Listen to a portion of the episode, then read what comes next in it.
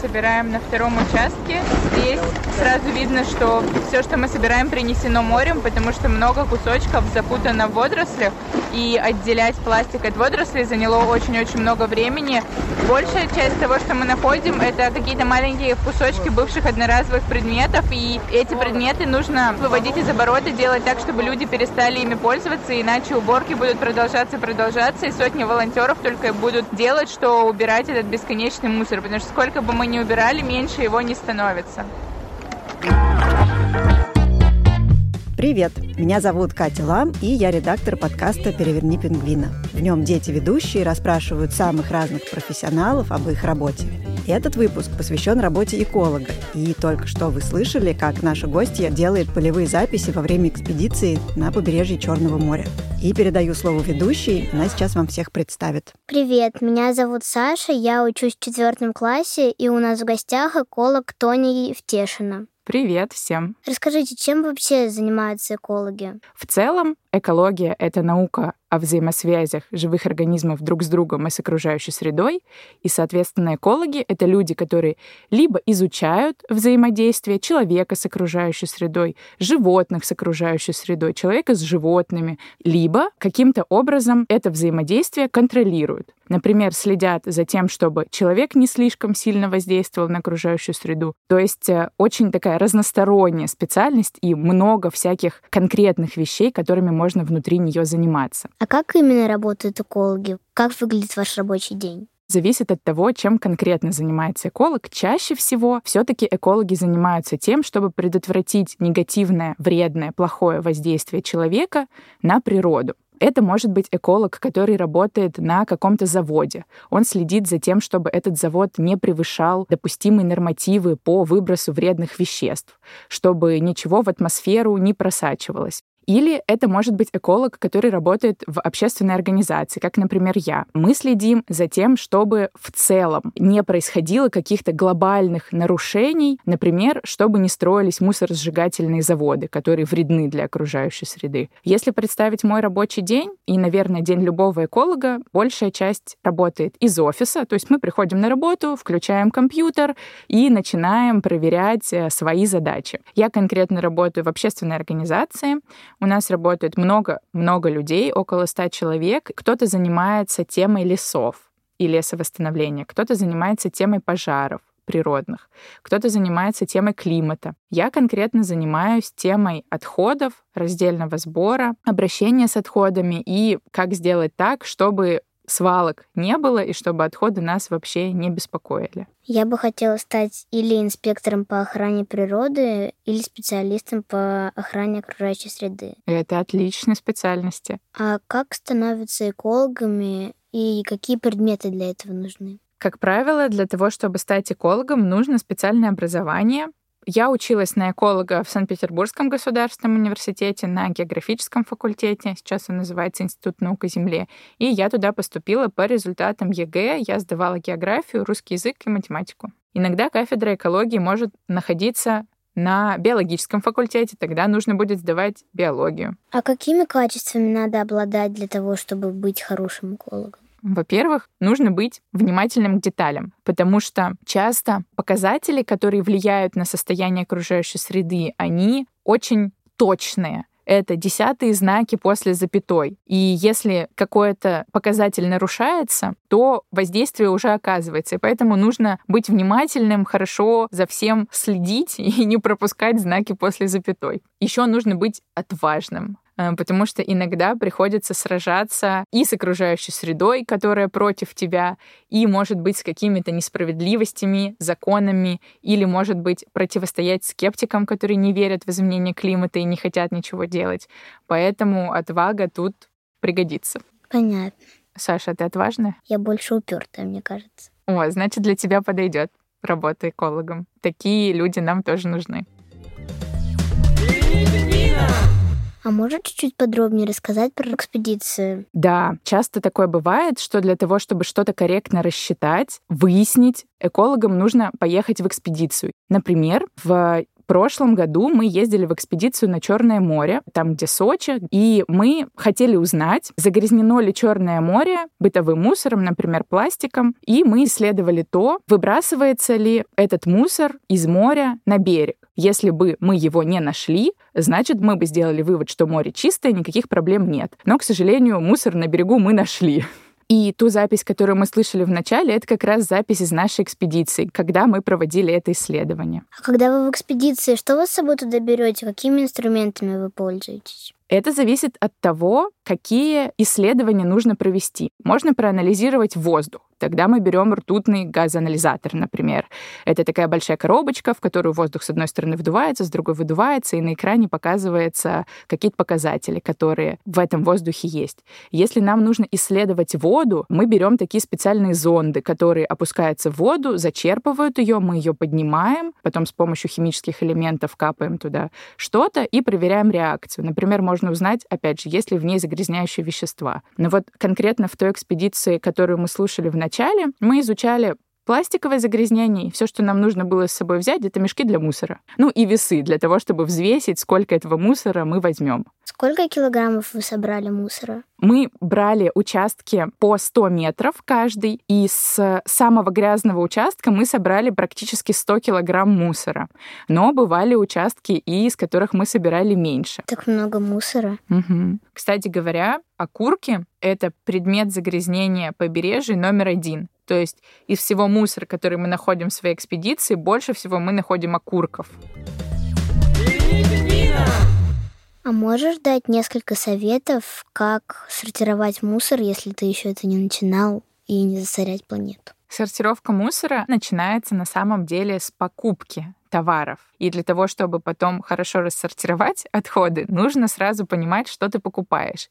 И стараться не покупать лишнюю упаковку, которая не перерабатывается. Как это понять? Нужно изучить, какие бывают виды упаковки, какая перерабатывается, какая нет. И когда ты в магазин приходишь, на каждой упаковке стоит такая цифра в треугольнике. Это указан материал, из которого товар или упаковка сделаны. Некоторые материалы переработать можно, другие материалы переработать нельзя. Например, циферки 1, 2, 5 — это материалы, которые хорошо перерабатываются, это разные виды пластика. Но есть материалы, которые плохо перерабатываются. Например, это пластики под номерами 3, 7. Или бывает, что там вообще не цифра стоит, а буква C. Это значит, что материал состоит из нескольких слоев, и такой материал еще сложнее перерабатывать. Это основа. А три совета такие. Смотреть на то, что ты покупаешь. Второе — это выяснить, что перерабатывается, что не перерабатывается. И третье — это начать собирать у себя дома отдельно, класть не в общую мусорку какой-нибудь один или два вида отходов. Например,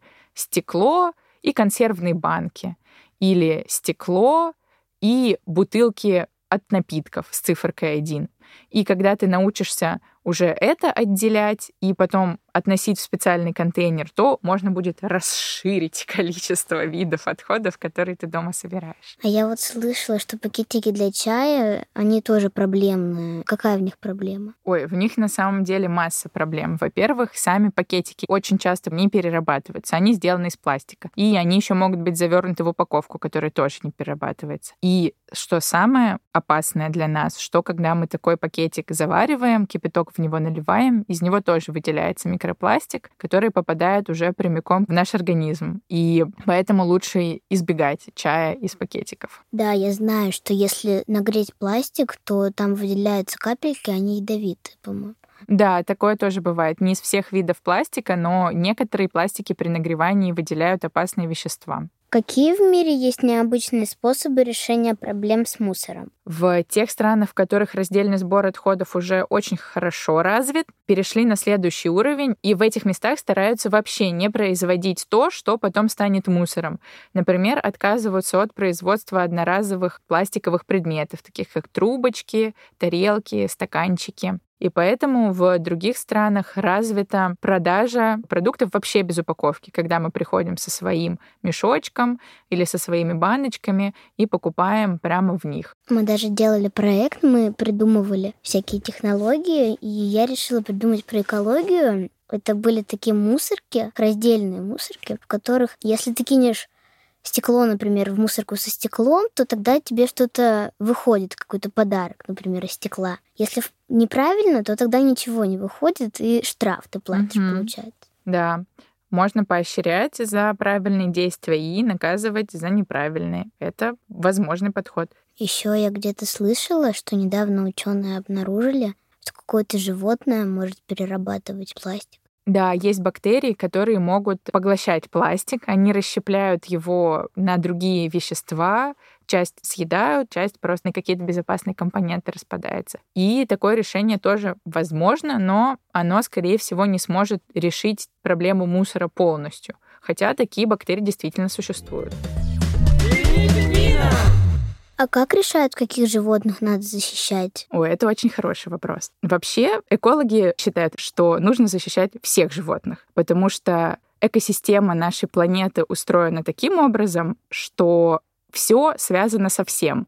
И если из цепочки выпадает какое-то одно животное, это может быть даже букашка, какая-то рыбка или какая-то травинка, то связи могут нарушиться. И поэтому нужно защищать всех животных. Но также экологи оценивают количество животных, то есть сколько особей, сколько штук животных в одной популяции. И если это число кажется ученым недостаточным, то есть, например, в норме на этой территории должно там проживать 100 особей, а по факту проживает 10. Значит, с этими животными на этой территории что-то случилось, им что-то угрожает, и тогда эти животные берутся под особый контроль и заносятся в Красную книгу.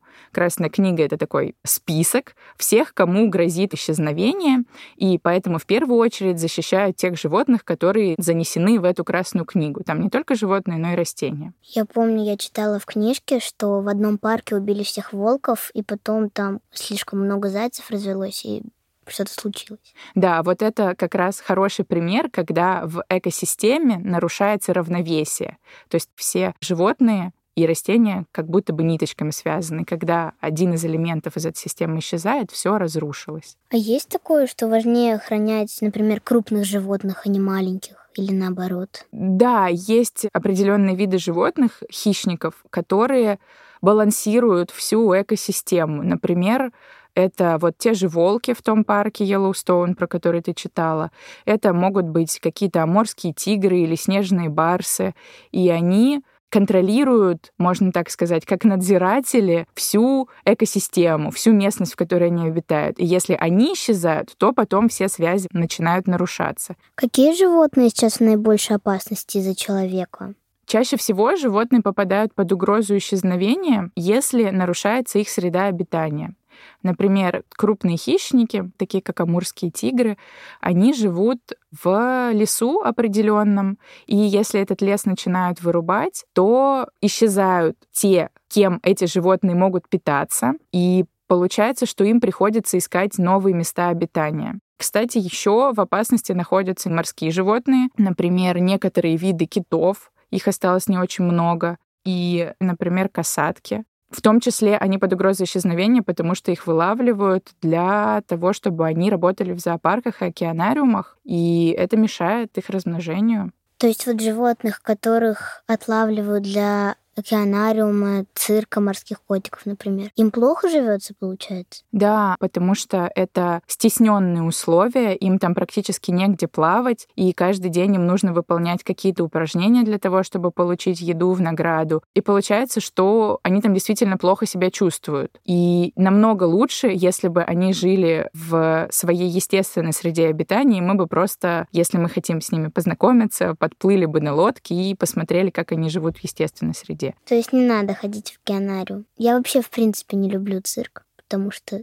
даже лошадей там бьют. Да, действительно, цирки, океанариумы — это места, где с животными обращаются недостойно, и желательно туда не ходить, чтобы не поддерживать этот бизнес. Лучше смотреть на животных по телевизору, в каких-нибудь передачах, где не причиняют им вреда, а просто их снимают. И иногда бывают хорошие зоопарки, с просторными вольерами. Часто такое бывает, что в зоопарках находятся животные, которые бы не выжили самостоятельно в окружающей среде. Например, их подбирают ранеными. И особенно если в зоопарке большие вольеры, то там животные чувствуют себя не так плохо, как, например, в цирке или в океанариуме.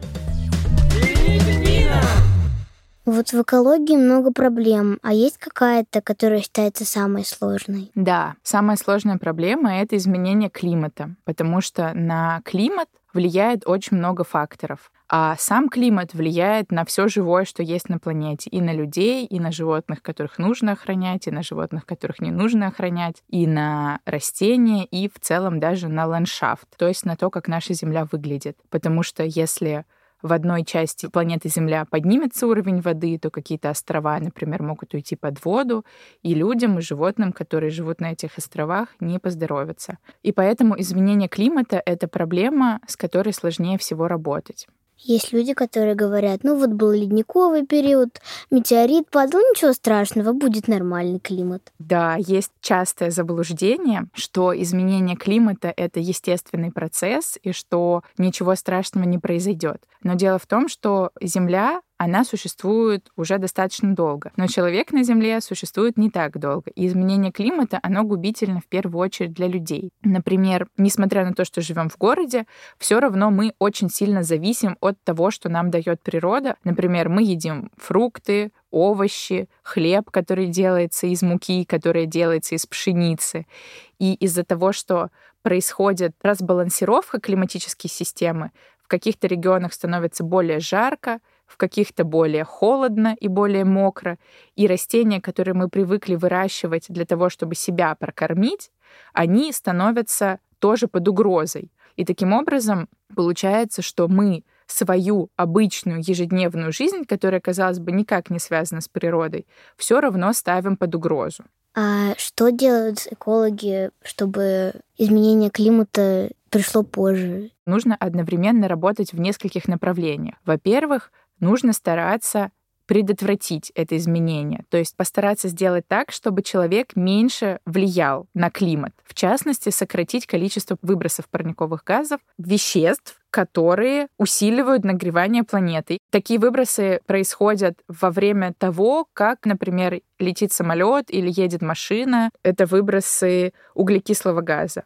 Также есть другие парниковые газы, например, метан. Он выделяется со свалок. Когда наша еда, которую мы выбросили на свалку, начинает гнить, выделяется метан, он поступает в атмосферу, там накапливается. Из-за этого наша планета сильнее нагревается. Это как бы и есть причина изменения климата, более сильный нагрев планеты. Значит, одно направление — это предотвратить изменение климата, и второе направление — это сделать так, чтобы мы приспособились к изменившимся условиям. Например, создавали такие города и такие дома, которые помогут нам жить в более жаркое время, когда летом становится жарче. Многие люди, мне кажется, не делают ничего для экологии, потому что считают, ну я один что-то сделаю, и ничего не получится. На самом деле, если нас много, то получится. А что могут делать дети для экологии?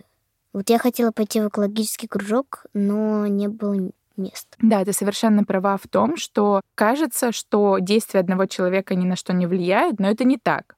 Чем больше людей делает хотя бы одно маленькое действие, тем больше результат мы получаем. Дети могут в первую очередь внедрять какие-то экопривычки, которые помогут предотвратить то самое изменение климата, выключать воду, когда чистят зубы, больше ездить на велосипеде на общественном транспорте вместо того, чтобы ездить на машине. Или, например, сортировать отходы. Мне кажется, это не только полезно, но и достаточно интересно делать. И сдавать их на переработку. Выбирать какие-то вещи, которые будут служить дольше. И самое главное, как мне кажется, это делиться тем, что у тебя уже есть, потому что часто надоедают какие-то вещи, какие-то игрушки, какая-то одежда. Если передавать ее на благотворительность, или делиться с друзьями, обмениваться с одноклассниками, то это тоже даст пользу для экологии, хотя кажется, что это просто всего лишь забавное действие. Я вот читала, почему общественный транспорт менее опасен для природы, чем машина. В общественном транспорте людей больше, чем в машине, и поэтому меньше на каждого человека вырабатывается газов. Да, все верно. Это именно так. Еще я хотела добавить про таяние ледников. Я читала в той же книжке, что раньше было на 2 градуса меньше температура, и это уже как бы граница уже была, больше нельзя было. Сейчас у нас еще повысилось, и как бы это уже очень плохо. Да, среднегодовая температура повышается, и один из девизов, который связан с предотвращением изменения климата, это не допустить повышения общемировой средней температуры больше, чем на 2,5 градуса, потому что как раз все, все процессы в экосистемах тогда нарушатся. А почему говорят, что надо экономить воду и электроэнергию? Дома из крана у нас течет пресная вода, которую мы взяли в каком-то пресном водоеме в реке или в озере. И запасы пресной воды на Земле ограничены, и очистить ее тоже не так-то просто. И даже некоторые источники пресной воды, они могут со временем иссякнуть, исчерпаться. И поэтому важно экономить воду, которая вот у нас течет дома из-под крана, Почему нужно экономить электроэнергию? Большая часть электроэнергии, которую мы используем в России, ну и в большинстве стран мира, она вырабатывается на электростанциях, которые работают на ископаемом топливе. Это может быть уголь или нефть иногда на атомных станциях. Но атомные станции, они тоже работают на ископаемом топливе, на руде. И чем больше мы добываем этого ископаемого топлива, тем сильнее мы влияем на климат и на экосистемы. Потому что, во-первых, во время добычи экосистемы разрушаются. Например, при добыче нефти очень часто происходят нефтеразливы, а в процессе получения самой электроэнергии, когда это ископаемое топливо сжигается, выделяются как раз парниковые газы, которые усиливают изменение климата. И поэтому, когда мы дома экономим электроэнергию, мы таким образом снижаем свое воздействие на климат. А как тогда экономить воду? Самое простое — это закрывать кран, когда чистишь зубы. Но есть и посложнее. Например, пореже купаться в ванне, почаще пользоваться душем. И еще стирать в полной стиральной машинке не пять раз по чуть-чуть, а один раз сразу много вещей постирать. Так сэкономится электроэнергия и вода. Я помню, я читала тоже, что в день больше всего воды, по-моему, вырабатывается именно в туалете. Да, мы часто ходим в туалет, часто смываем, и большое количество воды смывается. И здорово, если на туалете две кнопки, большая и маленькая, нужно нажимать на маленькую, чтобы поменьше воды тратилось. Еще, по-моему, я читала, что если осталась капелька в стакане, а ты не хочешь допивать, надо либо цветочек полить, либо просто не выливать. Да, лучше не выливать воду, использовать ее каким-то полезным образом. В некоторых странах, в которых поменьше пресной воды, даже распространены раковины, которые находятся прямо над унитазом. То есть ты моешь руки, и вот эта вода мыльная, которая у тебя с рук стекает, она стекает в бачок для унитаза. И потом, когда тебе нужно смыть, бачок уже наполнен, ты нажимаешь кнопку, и эта вода используется. Как можно защитить леса от пожаров и вырубки? Потому что леса, они же важны деревья вырабатывают кислород. Да, верно. Леса действительно вырубают, и также леса страдают от пожаров. 9 из 10 пожаров начинаются по вине человека. Это значит, что либо э, люди не потушили за собой костер, бросили спичку или бросили окурок, либо люди рядом со своим домом жгли траву для того, чтобы расчистить поле, ну, например, для посадки. И поэтому лучше всего, во-первых, всем рассказывать, что 9 из 10 пожаров начинаются по вине человека, очень внимательно следить за тем, как тушится костер после того, как ты уходишь из похода, из леса, с пикника, и прекратить вот эту вот практику выжигания травы рядом с домом. Даже правило трех П есть. Да. Полей костер водой, помешай угли, проверь рукой, чтобы было не горячо. Если тепло сохраняется, значит, повтори первые два П еще раз. Все три. Да. И также нужно сохранять леса от вырубки. Никакие природные леса не должны вырубаться. Но, к сожалению, мы не можем обойтись без тех предметов, которые делаются из дерева, столов, стульев, бумаги, туалетной бумаги. Поэтому на такое производство лучше направлять леса, которые были выращены специально специально для того, чтобы их потом срубить. И получается, что для того, чтобы сохранить леса от вырубок, нужно сажать леса в других местах, леса, которые потом можно будет использовать на благо человека. Посоветуйте фильм об экологии. Больше всего мне нравится фильм который называется «Дом. Свидание с планетой». Он не совсем про экологию, он скорее просто показывает, какая наша планета красивая и прекрасная.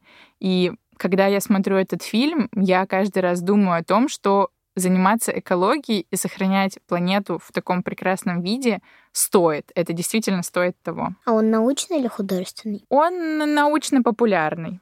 А какие есть заметные результаты работы экологов, чего вы уже добились и что вы считаете самым важным? Например, экологи обратили внимание на ту проблему, что человек вырубает все больше лесов, уничтожает все больше природы, и экологи договорились, что нужно создать особо охраняемые природные территории, на которых хозяйственная деятельность будет запрещена. И во всем мире появилась система национальных парков. И благодаря ей мы можем наблюдать дикую природу такой, какой она должна быть. Еще есть простой пример, он уже связан напрямую с моей работой. Мы знаем, что большой вред оказывают свалки, и мусор вообще не должен попадать на свалки, а должен попадать в переработку. И одним из видов мусора, который чаще всего можно найти на свалке, это пластиковый пакет. И раньше в России, как и во многих других странах мира, такие пакеты можно было взять в магазине бесплатно. Но экологи обратили на это внимание, сказали, что вот пакеты, они загрязняют окружающую среду, они попадают не только на свалку, но и в леса, и в водоемы. И несколько лет назад мы добились того, что в России, чтобы взять пакет в магазине, нужно за него заплатить. И, соответственно, уже намного меньше людей такие пакеты используют, и ситуация в целом улучшается. Мы, если берем пакеты, то мы их несколько раз используем. Да, это верный подход. Мы уже поговорили про пластик. А что еще может сделать человек, чтобы внести свой вклад в защиту природы, например? Вот можешь назвать несколько правил, которые каждый человек точно сможет сделать? Да, конечно. В первую очередь каждому человеку стоит заинтересоваться вообще природой и охраной окружающей среды и экологией, например, посмотреть какой-нибудь документальный или художественный фильм, или подписаться в социальных сетях на какую-то страничку, которая будет рассказывать об экологии. Так мы расширяем свои знания и как бы воспитываем в себе немножко любовь к природе и внедряем новые привычки. Второе, что может сделать любой человек, это сократить количество одноразовых вещей, предметов, которые он использует, ходить в магазин со своим пакетом, со своей сумкой, не покупать воду в бутылке, а ходить со своей бутылкой. Также каждый человек может постараться снизить количество парниковых газов, например, чаще выбирать общественный транспорт, вместо своей машины. Может быть, больше ходить пешком, ездить на самокате или на велосипеде. Ясно. А теперь мы спрашиваем профессиональные слова и какие чаще всего говорите вы профессиональные слова? Все профессиональные слова, которые говорят экологи чаще всего, это именно те слова, которые я сегодня говорила чаще всего. Это парниковые газы, химические вещества, газы, которые влияют на климат, которые отвечают за то, как планета нагревается или не нагревается. Второе профессиональное слово — это изменение климата. Ты тоже уже хорошо знаешь, что это. И вторсырье — это отходы, которые можно переработать и использовать повторно, снова из них что-то произвести, например, пластиковые бутылки, алюминиевые банки, макулатура, бумага. Заповедные территории — это территории, которые специально ограждаются от деятельности человека, на которых природа может чувствовать себя хорошо и развиваться так, как ей кажется правильным. Спасибо большое, Тоня, что рассказала нам столько всего полезного и интересного. Пожалуйста, я была рада. Я еще хочу вернуться к твоему желанию пойти в экологический кружок. Ты сказала, что ты хотела пойти в экологический кружок, но там не было мест. Мне кажется, стоит попробовать пойти туда в следующем году еще раз, потому что в таких экологических кружках можно лучше понять, как работает природа. И эколог — это как раз такой человек, который понимает, как природа устроена и по каким законам она функционирует.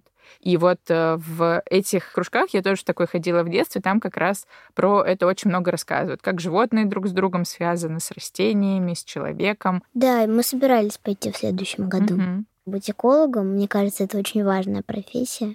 Везде говорится, что это профессия будущего. Да, это точно. Я надеюсь, что экологов будет становиться еще больше. Я тоже.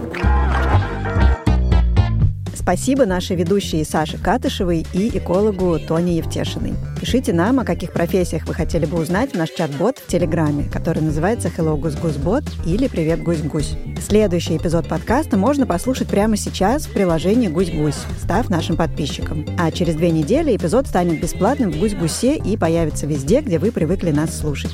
Пожалуйста, ставьте нам оценки, оставляйте комментарии в разных приложениях, рассказывайте о нас друзьям и знакомым.